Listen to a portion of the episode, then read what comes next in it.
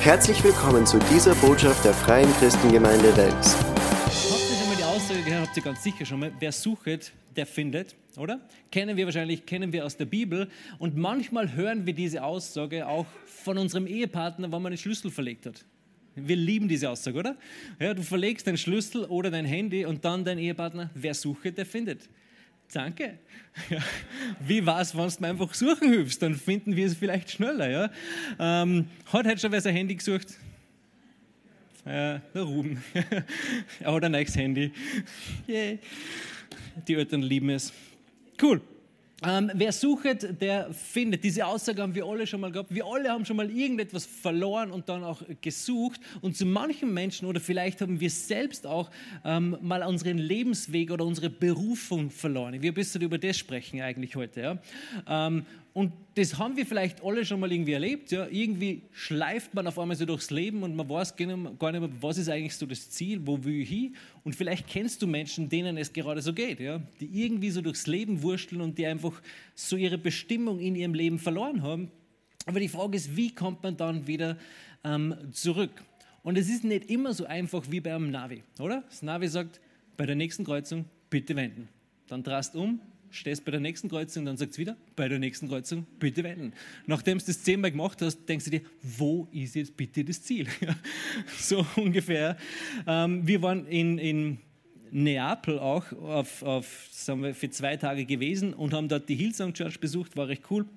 Und in Neapel gibt es einen Stadtteil, das hat ganz, ganz schmale und ganz, ganz enge Gassen.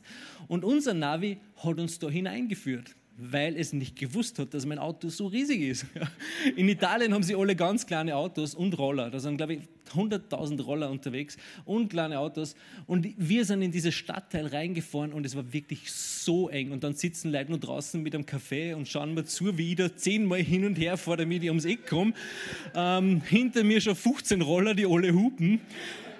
Und dann habe ich gewusst, warum die alle so kleine Autos haben, ja, weil ich habe einen Kombi. Ich komme einfach nicht ums Eck. Ja. Und weil es so super war, hat, diesen, hat mich das Navi gleich dreimal in diesen Stadtteil reingeführt. fünfmal, okay, die Maler sagt fünfmal. Aber zu oft. Gut, ähm, wie bin ich da jetzt hingekommen? Genau, das Navi sagt uns immer wieder, wo die richtige Richtung ist. Ja? Und manchmal verlaufen wir uns in unserem Leben und denken uns, wie kommen wir wieder zurück? Wie finde ich meinen Lebensweg? Wie finde ich meine Bestimmung? Kann ich noch rein in die Berufung Gottes, ähm, die er für mich vorbereitet hat? Und ich glaube, wenn ein Navi dich ans richtige Ziel bringen kann, meistens, dann kann es Gott auch. Ja? Ich glaube, Gott ist ein Profi darin, verlorene Menschen zu suchen, zu finden und wieder zu sagen, hey, bei der nächsten Kreuzung links, dann bei der nächsten Kreuzung rechts, dann geradeaus und bei der dritten irgendwas ähm, musst du die Stiegen hinaufgehen und so weiter und so fort. Er ist ein Profi darin, uns wieder in die richtige Richtung zu bringen und er liebt es, das zu tun. Ja? Er liebt es, diese Dinge zu tun. Er ist gekommen, zu suchen und zu retten, was verloren ist. Ähm, und er möchte uns in diese richtige Richtung bringen. Als Kind haben wir alle viele Träume gehabt von dem, was wir werden wollen, oder? Vom Fußballstar bis zum Rockstar bis zum Astronauten war irgendwie alles dabei. Letzten Endes bin ich doch dicker geworden. Ähm, fast, fast Astronaut, ja. Näher, näher in den himmlischen Sphären als die meisten wahrscheinlich. Ähm, und da will man ja irgendwie alles, alles werden, ja. Und ich bin das sechste von sechs Kindern und durfte jeden Sonntag in die Kirche gehen, bis ich 18 war. Ja. Ich habe es geliebt, aber meistens gehasst. ähm, manchmal habe ich es gern gemacht. Äh, es war nicht so, dass ich gern gehen wollte, aber heute werde ich es genauso mit meinen Kindern machen. Ja. Da sitzen sie in der, ersten Reihe. Sie müssen in die Gemeinde kommen. Ähm, genau, das ist eigentlich nicht der Punkt. Aber irgendwann war ich bei so einem Sommercamp dabei. Wir müssen nur fürs Megacamp beten. Ja? Ähm, und war bei so einem Sommercamp dabei von der, von der Kirche aus, wo wir früher hingegangen sind. Und dort hat Gott zu mir gesprochen. Ja? Und noch nach diesem Camp wollte ich Pfarrer werden. Mit acht Jahren hat Gott zu mir gesagt, okay, ich gewusst, ich werde Pfarrer werden. Ja? Und diese Berufung und diese Begabung, die Gott in mich hineingelegt hat, habe ich dann irgendwann völlig aus den Augen verloren. Ja? Im Laufe der Jahre bin ich, bin ich einen ganz anderen Weg ähm, gegangen und habe das total aus den Augen verloren, habe alles andere ähm, gemacht. Wenn du meine Eltern mit 16, als ich 16, 17 war, wenn du meine Eltern gefragt hättest, ob ich irgendwann Pfarrer werde, hätten sie sicher gesagt, niemals. Ja? Ähm, vielleicht auch nicht, ich weiß es nicht. Hey, lass uns kurz fürs Megacamp beten. Ja? Diese Woche ist Megacamp ist eine extrem wertvolle und eine extrem wichtige Woche für alle Kinder, die dort sind, aber auch für die Leute, die dort mithelfen. Lass uns bitte nochmal aufstehen für, für, für dieses Gebet. Halleluja. Himmlischer Vater, ich danke dir fürs Megacamp. Ich danke dir für die ganzen Kinder, die dort sind, Herr. Ich danke dir, dass du dort Begabungen, Berufungen aus, aussendest, Herr. Ich bete, dass du die Augen ihres Herzens aufmachst, Herr, sodass sie dich sehen, dass sie dich erleben, dass sie die wahrnehmen, dass sie Gebetserhörungen haben, dass sie ganz intime Zeiten, Herr, mit dir persönlich haben. Ich danke dir für jedes einzelne Kind, das dort ist und dass du wirklich etwas Besonderes, dass es eine lebensverändernde Zeit wird, dass sie anders nach Hause kommen als sie dort hingekommen sind. Herr, wir beten für Schutz und Bewahrung bei den ganzen Spielen und ganzen Action-Sachen, dass sie keiner verletzt. Ich danke dir, dass du ihr Schutz bist, dass du ihr Fels bist, dass du ihr Burg bist, dass du sie bewahrst. Herr, und ich danke dir für alle Mitarbeiter, dass du ihnen Kraft gibst und Weisheit, das richtige Wort zur richtigen Zeit zu haben, in Jesu Namen. Amen. Cool, hey, bet die Woche immer wieder für diese Leute, ganz besonders auch für die Mitarbeiter. Es ist extrem anstrengend, aber extrem cool, dort, dort dabei zu sein. Gut. Also Gott, ich, ich, werde euch ein bisschen mein Zeugnis heute erzählen und das verbinden mit einer Predigt und dann schauen wir, was rauskommt. Ähm, hoffe, etwas Ermutigendes. Äh, aber im Laufe der Jahre habe ich diese Berufung die Gott eigentlich in mich hineingelegt hat, total aus den Augen verloren. Und im Lukas-Evangelium finden wir, in Kapitel 15, finden wir die Geschichte vom verlorenen Sohn. Die Geschichte kennt ihr wahrscheinlich alle. Ja? Ein Vater hat zwei Kinder, der jüngere Sohn, das sind immer die Frechen, ja, hat gesagt, gib mir mein Erbe, ich will mein eigenes, ich will mir mein eigenes Leben aufbauen und, und weg von dir. Ähm, und wir wissen, er hat dann das ganze Geld verbraucht. Irgendwann ist er zu diesem Punkt gekommen, wo er ganz unten war und sich gedacht hat, okay, ich gehe wieder zurück zu meiner Familie, gehe wieder zurück zu meinem Vater. Er nimmt ihn ähm, wieder auf, stellt ihn wieder her und dann kommt der andere Sohn und denkt sich, ja, warum ist hier so eine Riesenparty? Und es wird ihm erklärt und er ist eigentlich ein bisschen sauer. Ja? Warum für diesen verlorenen Sohn, der all das Geld verbrasselt hat, jetzt eine Riesenparty geschmissen wird. Und der Vater kommt raus und redet mit ihnen und Vers 32 lesen wir dann, aber man muss doch jetzt fröhlich sein und sich freuen Super Aussage, ja? Fröhlich sein und sich freuen. Denn dieser, dein Bruder, war tot und ist wieder lebendig geworden. Er war verloren und ist gefunden worden. Er war tot und ist lebendig. Weißt du, Gott freut sich, wenn Menschen zurückkommen. Gott freut sich, wenn Menschen vom Tod ins Leben kommen. Das ist auch das, der, der Titel dieser Botschaft, vom Tod ins Leben. Und ich meine nicht den physischen Tod, sondern den geistigen ähm, Tod. Vom Tod ins Leben. Er war verloren und ist gefunden worden.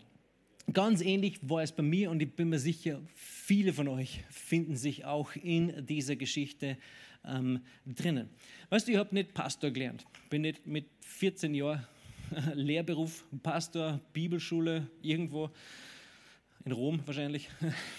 Na, ähm, und habe das gelernt. Ich habe eigentlich Dachdecker gelernt. Wenn ich, heut, wenn, wenn ich heute mit Menschen sprich, und ich, sie fragen mich, was arbeitest du? Dann sage ich immer Pfarrer. Ich bin ein Pfarrer. Forschen wir jetzt oder meint er das ernst? ist das jetzt wirklich, ist das jetzt wirklich oder, oder ist es nur ein Scherz? Ähm, gut, aber ich würde heute ein bisschen Mut machen, deinen Traum oder deine gottgegebenen Berufung nachzujagen und nachzugehen. Ja? Egal welche Umstände oder egal wie weit du dich vielleicht davon entfernt hast. Ja? Ich war irgendwann in meinem Leben total weit weg von dieser Berufung, aber sie war bereits in mir. Wie bereits erwähnt, ich war das sechste von sechs Kindern und das bedeutet, ich war das Nesthäkchen, habe ich total ausgekostet äh, in vielerlei Hinsicht. Das ist einfach so. Ähm, ich kann nichts dafür, meine Eltern haben mich so erzogen. Ähm, könnte, könnte man sagen, ja, man schiebt ja die Schuld immer auf irgendwen anderen. Aber im Großen und Ganzen verlief meine Kindheit völlig normal. Ja. Meine Eltern haben mich geliebt, auch wenn mir das nicht immer mitgeteilt wurde oder ich das nicht so mitbekommen habe, wie ich das vielleicht gebraucht hätte. Dennoch war sie das. Ja. Ähm, es hat immer wieder mal eine auf dem Hintern gegeben, manchmal mit dem Teppichklopfer ja sogar. Ähm, und ich sage das nicht, um irgendwen schlecht zu machen, sondern ich liebe meine Eltern und ich schätze sie total und bin sehr dankbar. Und wenn du ihre Vergangenheit kennen würdest, würdest du sagen, dass du so cool werden kannst überhaupt als Eltern, ist unglaublich. Ja. Ähm, also frag sie mal nach ihrer Geschichte, ist wirklich spannend. Ich kenne auch nur Bruchteile davon. Aber so bin ich groß geworden. Ja. Und dann bin ich in die Schule gekommen und in der Schule bin ich auch mit diesem Gedankengut bombardiert worden. Irgendwie hat sich jeder Lehrer gedacht, dass er mir sagen muss, dass aus mir nichts wird, ja, dass ich nicht gut bin in der Schule und so weiter. Ja. Irgendwie bin so, ich weiß, meine Musiklehrerin hat irgendwann, ist eh wurscht eigentlich, hat irgendwann gesagt, ich habe Ziehharmonika gelernt, aber irgendwann hat sie gesagt, du bist unmusikalisch. Super, oder? Wenn du das hörst von deiner Musiklehrerin, vielleicht bist du einfach keine gute Lehrerin. Ja? Ähm, hätte, hätte ich damals vielleicht sagen sollen, ja? ähm, war mir damals nicht so bewusst. Ich habe ihr geglaubt, ja? weil sie wird es sie wird's schon wissen. Und so bin ich ein bisschen mit diesem Gedankengut aufgewachsen, dass, ich nicht, dass aus mir nichts wird oder dass ich einfach dumm bin. Ja? Unser Klassenvorstand hat es geliebt zu schreien, ihr geistigen Nockerbazerl. Ja, das war so sein Standardspruch. Ähm, das haben wir immer wieder gehört. Ich bin nicht der Einzige bei uns in der Klasse, aber so bin ich ein bisschen aufgewachsen. Ja. Das Einzige, wo ich wirklich gut war in der Schule, war Turnen und Religion. immer nur Einser gehabt. Ich glaube, einmal ein Zwarer in Religion. Aber da war ich wirklich gut. Also in den wirklich wichtigen Dingen des Lebens war ich eh voll gut in der Schule. Ja. ja. Und ich kann euch das beweisen. Ja, wenn du heute zum Doktor gehst und es zwickt irgendwo, dann sagt er nicht, lern Mathematik, sondern mach Sport, oder? Ja? Er sagt nicht, du solltest ein bisschen besser in Deutsch werden, dann wird sich das mit deinem Körper schon wieder einrichten. Nein, das, was der Doktor sagt, ist immer, mach mehr Sport. Ja, es wird dir gut tun. Und wenn der Doktor nicht mehr weiter kann, was tust du dann? Beten. Ja? Also ich habe mich einfach nur auf die zwei Dinge fokussiert, die wirklich wichtig sind. Die Lehrer haben das damals einfach nicht erkannt, ja, dass ich alles andere ausgeblendet habe und mir auf das fokussiert habe, was wirklich relevant ist im Leben, Sport und Religion.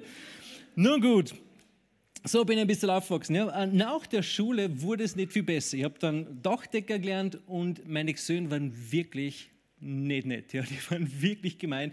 Ich bin fast jeden Tag irgendwie fertig gemacht worden, weil ich irgendwas falsch gemacht habe, aber Lehrbuch macht halt einfach Sachen falsch. Ja. Ähm, und ein Satz, der mir immer noch in Erinnerung ist, Thomas, du kannst nichts dafür, aber du gibst mir einfach immer das Falsche. Ja? Du machst immer das Falsche. Und, und ich habe mir nur gedacht, also so im Nachhinein, dann sag mir einfach, was brauchst du oder was das Richtige ist. Ja? Ich war wirklich nicht der allerschlechteste Lehrbuch.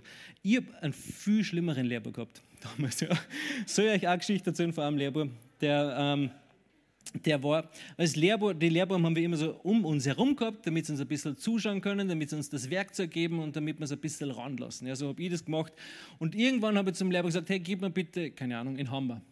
Und ich schaue so, okay, er ist weg. okay, vielleicht ist er aufs Klo gegangen. Dann so eine Viertelstunde später haben wir gedacht, nein, er ist noch immer nicht da. Vielleicht ist er runtergefallen. ähm, haben nicht gefunden, ja. Auf jeden Fall habe ich ihn nirgends gefunden und irgendwann schaue ich, in, schaue ich im Firmenbus nach, tut er Jaus nicht. Und ich denke mir, echt jetzt? So, ich suche dich seit einer halben Stunde.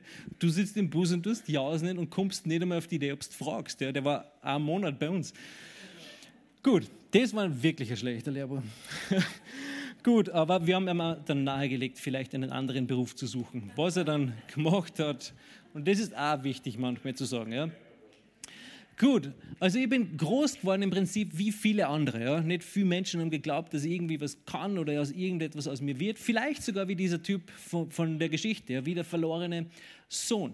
Aber ich wusste gleichzeitig, Gott hat einen Plan für mein Leben. Ich habe gewusst, Gott hat mich berufen, aber ich habe mich bewusst dagegen entschieden.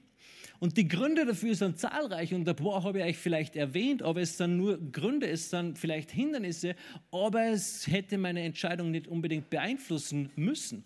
Ich glaube, das, was am meisten meine Entscheidung beeinflusst hat, ist, ich habe ein falsches Gottesbild gehabt. Ich habe nicht gewusst, wie Gott wirklich ist. In Johannes 10, Vers 10 steht, der Dieb kommt nur, um zu stehlen und zu schlachten und zu verderben.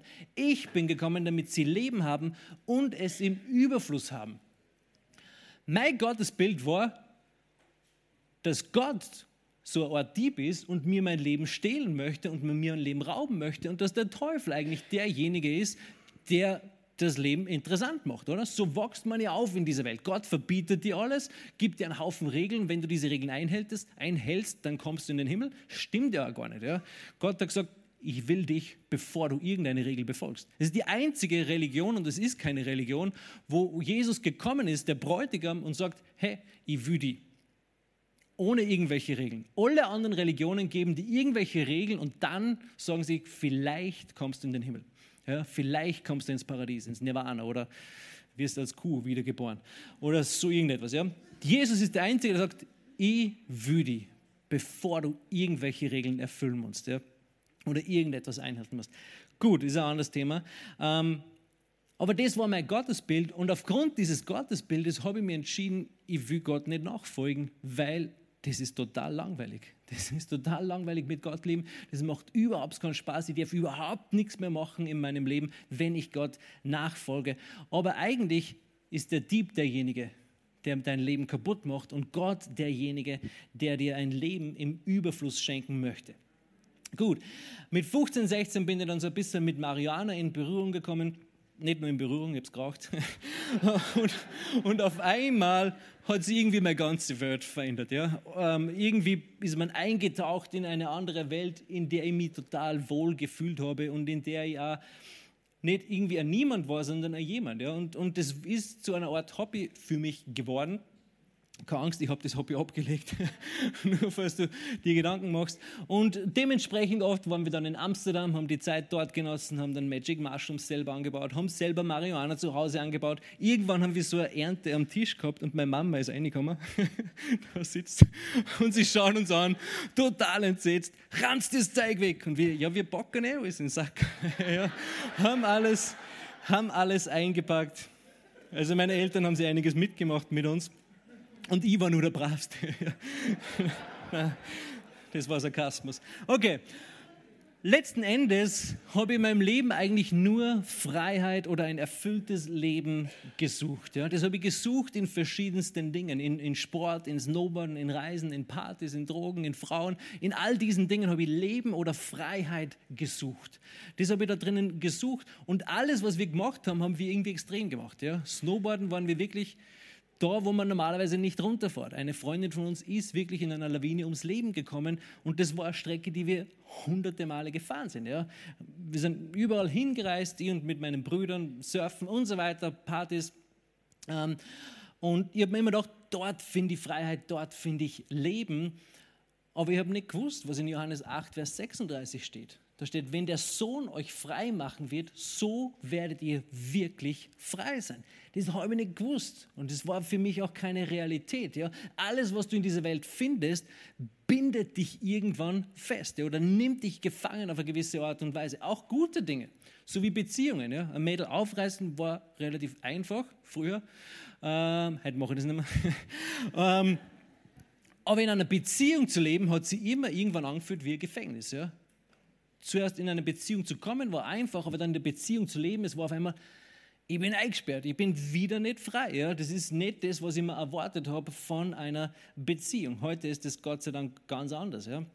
Aber ein Leben ohne Jesus, egal wie es von außen aussieht oder was alles da drinnen ist, letzten Endes bindet es dich oder nimmt dich gefangen, egal was in deinem Leben alles drinnen ist. Mit 21, 22 war ich so bei dem Punkt in meinem Leben, wo ich mir gedacht habe, oder wo ich ernsthaft darüber nachgedacht habe, mir selbst das Leben zu nehmen, weil ich einfach alles, was ich ausprobiert habe, hat mich nicht erfüllt. Es hat mich nicht wirklich glücklich gemacht. Nichts von dem, was die Medien sagen, was die Filme sagen, was die Stars sagen, was die Musik mir eingeflüstert hat ähm, oder was mein Umfeld mir gesagt hat, was du brauchst, um glücklich zu sein oder um frei zu sein. Nichts von dem hat wirklich dauerhaft funktioniert. Und es hat mir eigentlich mehr und mehr gebunden. Und so war irgendwie ein junger Mensch auf der Suche nach Leben und ich habe es nicht gefunden. Ich habe es nirgends gefunden und es hat auch keinen gegeben, der sich da in mich investieren kann oder der mir das zeigen kann irgendwie. In Johannes 12, Vers 24 bis 26 sagt Jesus, wahrlich, wahrlich, ich sage euch, wenn das Weizenkorn nicht in die Erde fällt und stirbt, bleibt es allein. Wenn es aber stirbt, bringt es viel Frucht. Da redet Jesus natürlich von sich selbst. Und ich glaube, bei uns ist es auch so, ja, wenn wir unser altes Leben opfern, es sterben lassen, dann kann es viel Frucht im Reich Gottes hervorbringen. Vers 25. Wer sein Leben liebt, verliert es. Wer sein Leben in dieser Welt hasst, wird es zum ewigen Leben bewahren. Wenn mir jemand dient, so folge er mir nach. Und wo ich bin, da wird auch mein Diener sein. Wenn mir jemand dient, so wird der Vater ihn ehren. Praise God. Das sind starke Aussagen, die Jesus hier macht. Und ich habe keine Ahnung, wo du stehst oder wo du heute bist, aber es gibt jemanden, der sich in dich investieren möchte. Und die Antwort ist natürlich Jesus. Ja, Jesus möchte sich in dich investieren. Er möchte sich in dein Leben investieren. Eigentlich hat er sein Leben geopfert, um dein Leben ähm, um sich in dein Leben zu investieren. Er ging im wahrsten Sinne durch die Hölle, um dir seine Liebe zu beweisen, um dir, sein, um dir seine Liebe zu zeigen. Aber nicht nur Jesus, weißt du, wir als Gemeinde, wir als Pastoral und als Leitungsteam, wir wollen uns auch in dein Leben investieren. Du hast Gaben und, und Talente, die sind extrem wertvoll für diese Welt, für diese Gemeinde, für das Reich Gottes. Und wir wollen uns in die investieren. Ja? Also wenn du da was brauchst, dann komm einfach auf uns zu. Vielleicht, sagst, vielleicht bist du da und sagst, hey, ich kann nichts, ich habe keine Gaben und Talente. Perfekt, so ist es mir auch gegangen. Ich habe gedacht, ich kann nichts, ich habe keine Gaben und keine Talente. Aber ich habe entdeckt, wenn ich das wenige, das ich habe, Gott gebe, dann kann ich etwas Großes daraus machen. Und groß im Reich Gottes ist ja immer so eine interessante Sache. Ja? Manchmal, wenn wir sagen, Dinge sind groß, ich glaube, in den Augen Gottes ist es gar nicht so groß. Und manchmal, wenn wir Dinge vielleicht als klein erachten, ist es in den Augen Gottes wirklich groß. Jesus selbst sagt, die Letzten werden die Ersten sein. Und ich glaube, so aus unserer Perspektive, weißt du, wann wir irgendwann in den Himmel kommen, wird Gott nicht sagen, okay, du hast 100 Menschen zu Jesus geführt, das ist ganz okay, und du hast eine Million Menschen zu Jesus geführt, du bist ein Superchrist. Ja? Kein bisschen wird es so funktionieren. Bei dem Gleichnis von den Talenten hat jeder Talente bekommen und Gott hat dann gesagt, warst du treu mit den Talenten, die ich dir gegeben habe? Und er sagt, du guter und treuer Knecht. Und nicht du guter und viel begabter Knecht oder du guter und Mensch, der viele Menschen zu Jesus gebracht hat, Knecht oder wie auch immer, ja? sondern er sagt, du guter und treuer Knecht. Wenn wir treu mit den Gaben und Talenten umgehen, die wir bekommen haben, dann passt es. Ja? Dann werden wir vor Gott stehen und sagen, er wird sagen, du guter und treuer Knecht. Ja? Wenn es das heißt, ähm, im, im Lobpreis mit dabei zu sein, dann heißt es das. Wenn es bedeutet, ein Geschäft aufzubauen, um das Reich Gottes ähm, zu finanzieren, dann ist es das. Ja? Was auch immer es ist, wo er dir Gaben und Talente gegeben hat, wo er deine Berufung gegeben hat, das ist es, wo du treu sein sollst. In diesen Dingen sollst du treu sein. Und das Coole ist, das kennen wir alle. Ja? Nicht jeder von uns ist Evangelist. Ja? Ich habe das vor kurzem in geistliche Leiterschaft gesagt. Ja? Man sagt das manchmal so: jeder Christ ein Evangelist. Oder jeder Christ ein Gitarrist. Ja? Aber, oder jeder Christ gern Pommes isst. Ja? Es, es, funktioniert mit ganz, vielen, mit ganz vielen Dingen. Es ist aber nicht so. Ja? Nicht jeder Christ ist ein Evangelist, aber jeder sollte Menschen zu Jesus führen. Ja? Ähm, jeder sollte das Evangelium verkündigen. Ja? Nicht jeder Christ ist ein Gitarrist, aber wann deine, du solltest deine Gaben und deine Talente einsetzen und das treu tun. Und wann wir das machen, ähm, dann ist es genug für Gott. Ja? Das, was wir haben, treu sein. Das ist das, was Gott möchte. Ja? Sind wir treu mit den Dingen, die er uns gegeben hat. Das, was groß ist in unseren Augen, ist für ihn vielleicht gar nicht groß. Und ich glaube, aus unserer Perspektive können wir gar nicht sehen, was groß und was klein ist für das Reich Gottes. Gott sieht von oben und er sagt, okay, das, das ist groß, das ist groß, das ist groß, das ist groß. Alles, was er tut, ist etwas Großes und bewirkt etwas Großes für das Reich Gottes. Aus unserer Perspektive können wir das überhaupt nicht beurteilen. Und manchmal machen wir das aber, oder? Wir denken uns, okay, ich muss auch irgendein cooler Prediger werden oder ich muss super Lobpreisleiter sein oder dies oder jenes. Ja? Dann bin ich etwas im Reich Gottes. Das stimmt nicht. Ja? Aus unserer Perspektive können wir das nicht beurteilen. Also sei treu mit dem, was du hast. Mehr braucht es nicht. Mir hat das total ermutigt. Ähm, und ich würde dich ermutigen, ganz besonders, wenn du schon länger in der Gemeinde bist, investiere dich in andere Menschen. Investiere dich in jemand anderes. Investiere dich in die Berufung und in die Begabung einer anderen Person. Gut, aber schauen wir nochmal zurück ins Jahr 2001. Das ist 20 Jahre her.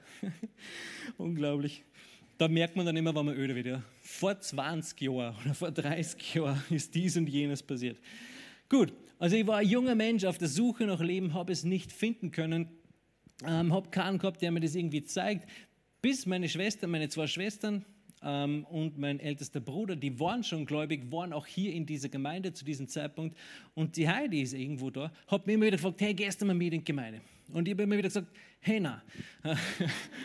Und irgendwann war ich sonntags, ich glaube, ich war Samstag nicht fort ähm, und bin bald genug aufgestanden, war beim Frühstück, sie hat mich gefragt, ob ich wieder mitgehe und ich habe gesagt, okay, dann gehe ich mit. Ähm, bin mitgegangen und ich kann mich noch gut erinnern, bin rein durch diese Türen und dann sind die Leute da. Und du kennst es, den ersten Moment, oder? Die Leute heben die Hände, schreien laut Halleluja, einer ist im Kreis gelaufen und ich habe mir gedacht, okay, die sind alle verrückt. Das war mein erster Gedanke. Mein zweiter Gedanke war, ich mag verrückte Menschen, ja. weil selber habe ich nicht das normalste Leben geführt. Ja.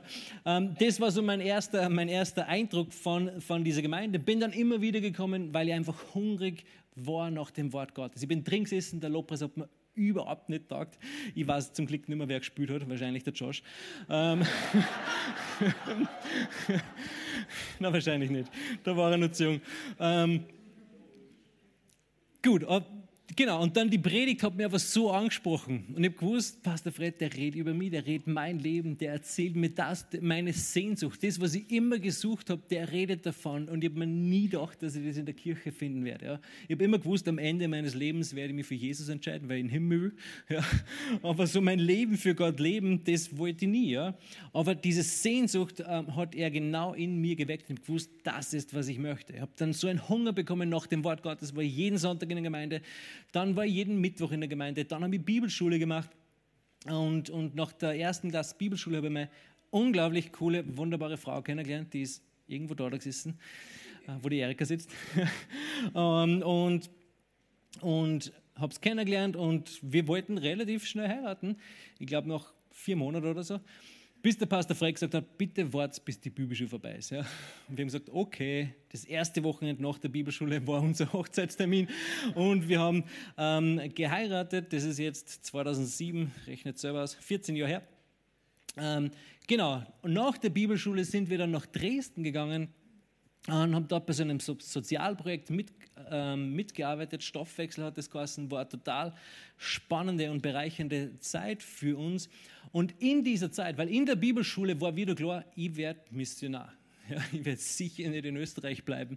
Für die Johanna war das auch irgendwie klar. Indien war so ein bisschen auf unserem Radar. Hawaii war eine Option, aber war nicht wirklich ernst. Ähm, aber uns war klar, wir wollen Missionare werden. Aber in Dresden hat Gott unser Herz so berührt und so verändert und wir haben so ein Herz für Österreich bekommen. Und Gott hat uns gesagt, wir sind Pastor Fred und Judy unterstützen. Und das haben wir dann gemacht. Ja. Wir sind von Dresden zurück. Ich habe nur noch 30 Stunden gearbeitet, bin jeden Freitag gekommen und habe dann vom Rasenmähen bis zum Ausstreichen irgendwie alles gemacht, was zu machen ist. Und jetzt stehe ich da. so, so war das ungefähr. Ja. Ähm, und als ich dann in der Gemeinde begonnen habe zu arbeiten, ähm, war das durchaus herausfordernd. Ja. Ich habe mehr arbeiten dürfen, weniger verdient. Ja. Als Dachdecker habe ich weniger gearbeitet, nur 30 Stunden, habe aber mehr verdient damals zu dieser Zeit. Ähm, und im Natürlichen war das irgendwie völlig bescheuert zu machen. Und ich bin auch weg von, von der unglaublich schönen Grünau. Ja. Das ist einer der schönsten Orte in Österreich. Menschen haben zu mir gesagt, hey, du ziehst weg von da, von deiner Wohnung, die war gerade ausgebaut, und, und, und ziehst nach Wörs, haben wir damals gesucht, und jetzt sind wir in Eberstalzell. Ja. Und im Natürlichen denkst du dir, von dem schönsten Ort Österreichs in den hässlichsten Ort Österreichs. Ja. Man, wer nennt, wer, Entschuldigung, wer nennt seinen Ort, wer benennt seinen Ort nach am Eber? Ja. Aber es ist trotzdem der beste Ort für uns. Weißt du, wenn du Gott dienst, wenn du Gott nachfolgst, ist es völlig wurscht, wo du bist. Dort, wo du bist, ist der beste Platz zu sein. Das ist mein Hawaii. Ja. Heberstadtsinn ist mein, ist mein Hawaii. Also völlig wurscht, wo du bist. Wenn du dort bist, wo Gott dich haben möchtest, dann ist es super. Dann ist es perfekt. Dann passt alles. Ich bin überzeugt, dass jeder Mensch eine Berufung oder auch eine Bestimmung hat, mehr zu tun, als sie bis jetzt leben. Bei den meisten Menschen ist es so. Brother Hagen hat es gesagt, dass die wenigsten Christen in die erste Phase ihres Dienstes hineingehen. Und wie ich das gehört habe, habe ich mir gedacht, warum? Es ist es doch wert, es zahlt sich doch absolut aus, alles hinter sich zu lassen und ihm nachzufolgen. Was wolltest du werden? Was war so die Berufung Gottes, als du gläubig wurdest? Was wolltest du mit Gott erleben? Und heute ist fest, ja, halte diese Dinge fest. Weil manchmal passiert dann einfach das Leben, oder? Man lebt, man lebt so dahin, man geht arbeiten, man kauft sich eine Wohnung, kauft sich ein Haus, baut aus, kauft ein Haus in Zeit und einen Haufen Geld, kauft sich ein Auto, kriegt Kinder, braucht ein größeres Auto und so weiter und so fort. Ja, das Leben passiert und wir versuchen uns eine Art Existenz aufzubauen und merken dann oft gar nicht, dass wir irgendwann in einem goldenen Käfig drin sitzen. Ja? Es ist alles wunderschön. Dann schauen wir zum Nachbarn und sagen uns, der Käfig ist viel schöner. Ja? Ich brauche einen größeren Käfig. Ich muss ihn nur mehr vergolden lassen. Ich brauche noch schönere Dinge in diesen Dingen. Ja? Und irgendwann sitzen wir da drinnen und denken uns, boah, wir haben alles, was wir brauchen. Und auf einmal merken wir, wir werden unzufrieden. Ja, das ist wirklich so der Ist-Zustand, glaube ich, in Österreich oder, oder in diesen westlichen Ländern. Wir haben alles, was wir brauchen und auf einmal sitzen wir in diesem goldenen Käfig und denken uns, warum bin ich eigentlich unzufrieden? Das ist ganz klar, du sitzt in einem Käfig. Völlig wurscht, ob der golden ist oder aus Holz ist oder irgendetwas anderes. Ähm, du sitzt in einem Käfig, egal wie schön er ist. Gott hat dich für die Freiheit bestimmt. Wenn der Sohn frei, weißt du, wir sind zur Freiheit berufen. Ähm, ganz egal, wie schön der Käfig ist.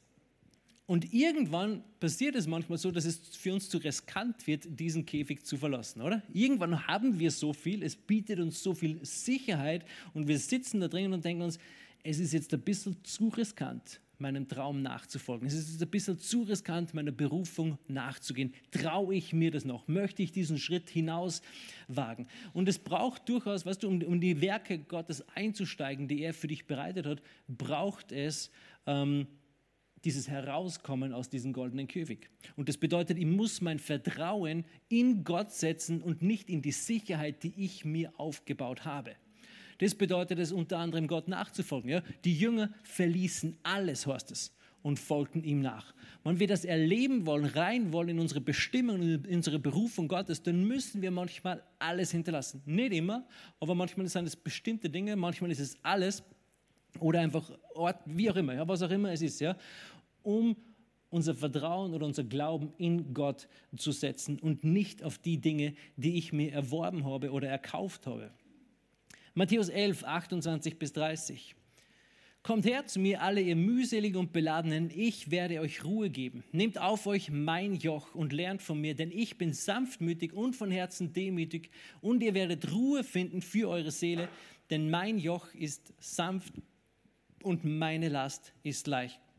Warum laufen so viele Leute mühselig und beladen und gestresst umher?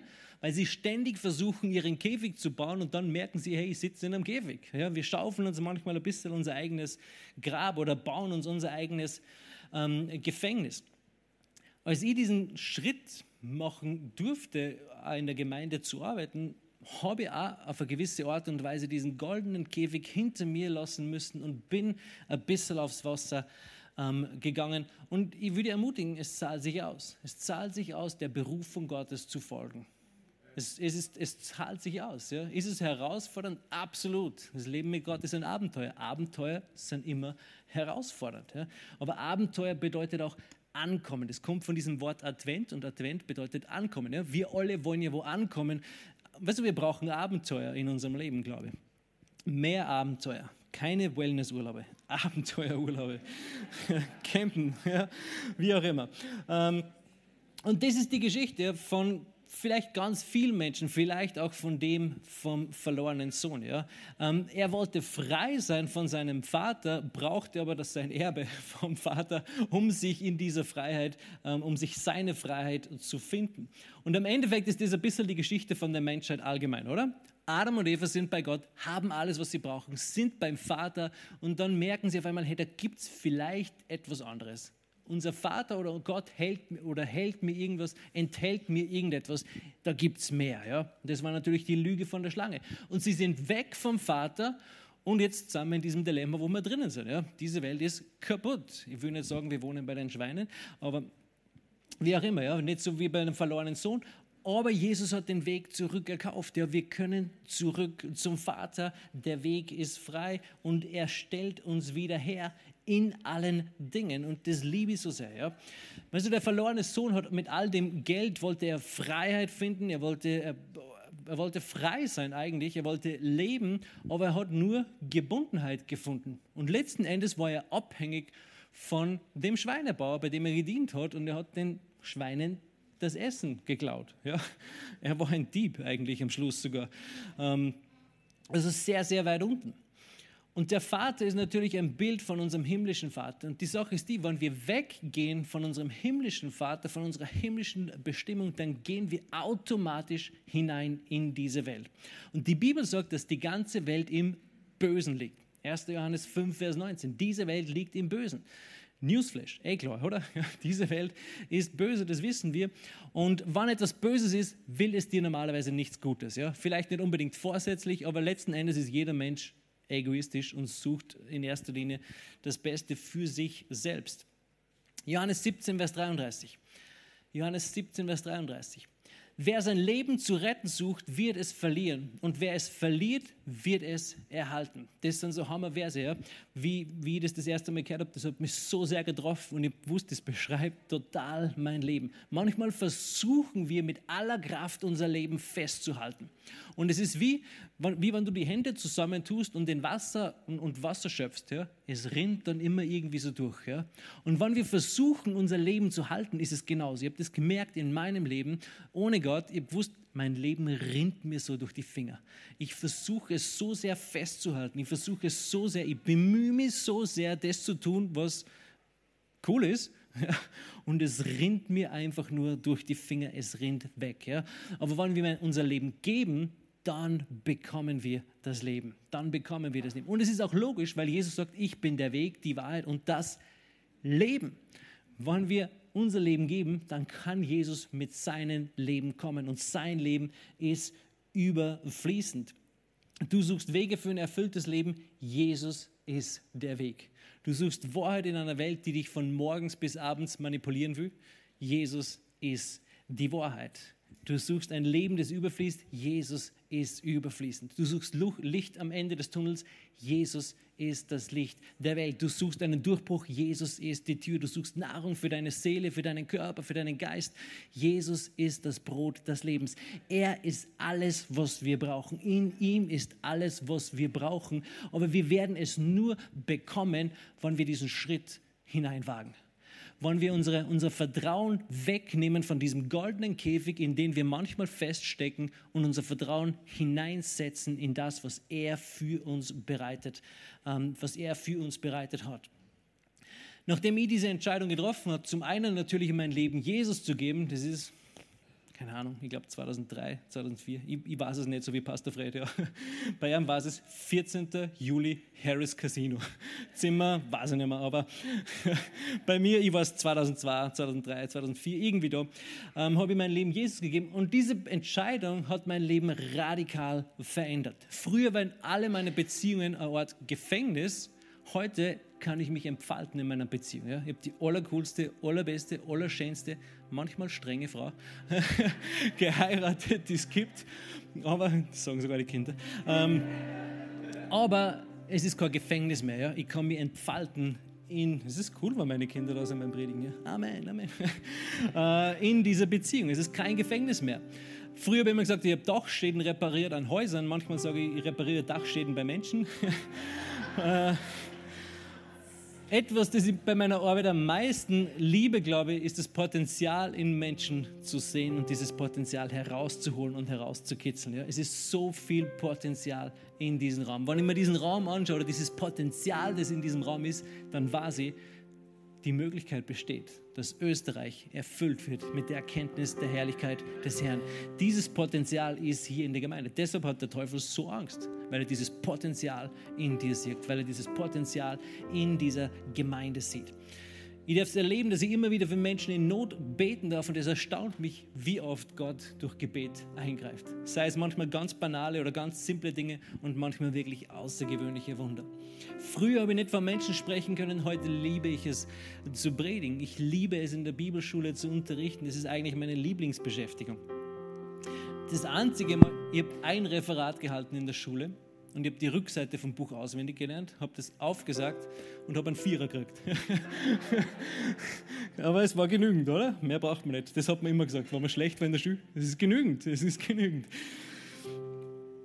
Ähm, es ist so, dass ich heute mehr zu tun habe als jemals zuvor, aber ich erlebe eine Freiheit wie noch nie zuvor in meinem Leben. Und das erstaunt mich, das kann nur Jesus machen, weil in allem, was ich tue, erlebe ich jetzt diese Freiheit, die ich früher gesucht habe. Früher war ich einfach nur arbeiten und dann ab 4 Uhr, 5 Uhr ist man nach Hause und hat irgendwas gemacht, Wochenende sowieso frei. Heute habe ich mehr zu tun als jemals zuvor, aber ich habe eine Freiheit bekommen, von der ich gar nicht gewusst habe, dass es sie gibt, ja, weil Jesus macht frei. Wen der Sohn frei macht, der ist wirklich frei. Es liegt an uns, diese Entscheidung zu treffen. Ja. Werde ich mein Glück in dieser Welt suchen oder werde ich mein Glück bei Gott suchen? Und alles, was es braucht, ist, ihm nachzufolgen. Manchmal stehen wir ja mit, mit einem Bein so ein bisschen auf dem Wasser, ganz besonders, wenn wir schon eine Zeit lang gläubig sind, und mit dem anderen Bein so ein bisschen in diesem goldenen Käfig auf diesem festen Grund. Ja? Und wir trauen uns dann nicht so ein bisschen aufs Wasser gehen, weil wir denken uns, das ist so unsicher, da muss ich Gott vertrauen, weil, weil das kann man nicht. Ja? Und da weiß ich genau, das gibt mir Sicherheit, das hat schon immer funktioniert, das, das, das funktioniert, aber weißt du, diese Welt gibt dir keine Sicherheit. Wir haben das über die letzten Jahre immer wieder gesehen. Das, wovon wir glauben, was uns Sicherheit gibt, wird so leicht erschüttert und so leicht zerstört von den Dingen dieser Welt. Das Einzige, was dir wirklich Sicherheit geben kann, ist Gott. Er, ein feste Burg, ist unser Gott. Das ist ein Lied von Martin Luther. Ein feste Burg ist mein Gott. So cool. War ein cooler Mann Gottes. Das, was es braucht, ist, glaube ich, weißt du, wir haben ein Testament bekommen. Die Bibel ist ja ein Testament. Hast du das gewusst? Wann es ein Testament gibt, muss vor jemand sterben. Jesus ist gestorben. Und ich war noch nie bei einer Testamentsversammlung, aber ich stelle es mir so vor. Ja? Man sitzt da drinnen und das Testament wird vorgelesen. Ja? Stell dir vor, du hast einen reichen Opa in Amerika. Ja? Und auf einmal bist du in einer Testamentsverlesung und du sitzt da drin und du denkst dir, okay, was kriege ich? Was kriege ich? Kriege ich den Ferrari oder kriege ich einen Fiat? kriege ich die Vespa oder ein Vorrad oder irgendwas? Ja? Was werde ich bekommen? Und man sitzt da drinnen und wartet, was, was habe ich geerbt? Das ist ein Testament. Und das, was da drinnen steht, hast du bereits geerbt. Aber wenn du es nicht liest und wenn du nicht hörst, was du bereits geerbt hast, wirst du es nie leben. Wirst du nie in dieser Freiheit sein, wirst du nie die Dinge erleben, die Gott bereits für dich bereitet hat. Es ist bereits ein Erbe und dieses Erbe ist da. Du musst nur zur Testamentsverlesung kommen. Ja? Und dann diese Dinge im Glauben natürlich ähm, annehmen. Also Gott hat eine Bestimmung und eine Berufung für dein Leben. Und ich würde ermutigen, vertraue ihm. Geh raus aus diesem goldenen Käfig. Zu oft wir, stecken wir in diesem Käfig drinnen weil wir wissen, das funktioniert auf eine gewisse Art und Weise. Aber Gott hat mehr für dich. Ja? Er hat mehr für dich. Geh rein in deine Berufung Gottes. 1. Johannes 5, Vers 12, dann hören wir auf. Wer den Sohn hat, hat das Leben. Wer den Sohn Gottes nicht hat, hat das Leben nicht. Jesus ist das Leben. Und wir entscheiden, wie sehr wir in diesem ewigen Leben drinnen sind. Ja? Wie sehr? Wie sehr lesen wir das Testament? Wie sehr empfangen wir die Dinge, die Gott für uns bereitet hat? Das entscheiden wir. Ja? Wir alle haben das ewige Leben. Egal, ob du bei der Testamentsverlesung dabei bist oder nicht. Wenn du an Jesus glaubst, bist du dabei. Hast du ewiges Leben. Egal, ob du das Testament liest oder nicht. Du kommst in den Himmel. Wahrscheinlich sogar früher, ja? weil du das Wort Gottes nicht kennst. Aber ähm, er hat auch ein Leben für dich vorbereitet hier auf dieser Welt, das total überfließend ist. Und vielleicht, ich glaube, es sind einige heute da und die stehen irgendwie mit diesen beiden Beinen da. Ja? Einer Fuß, ein Fuß im Käfig, einer bereits auf dem Wasser. Ich würde dich ermutigen, mach diesen Schritt. Wenn du Hilfe brauchst, kannst du gern zu irgendwem vom Pastoralteam oder vom Leitungsteam oder zum Gebetsteam kommen. Wir sind für dich da und wir wollen dich begleiten in deiner Berufung. Ja? Wir wollen, dass du deinen Lauf vollendest. Deshalb gibt es Pastoren, ja? um die Heiligen zuzurüsten für das Werk des Dienstes. Wir wollen, dass du deinen Lauf laufst, dass du deinen deine gottgegebene Berufung erfüllst. Halleluja. Und wenn du da bist und du merkst, hey, das, das bin ich, lass uns einmal gemeinsam aufstehen, dann will ich kurz für die beten. Und dann schließen wir ab.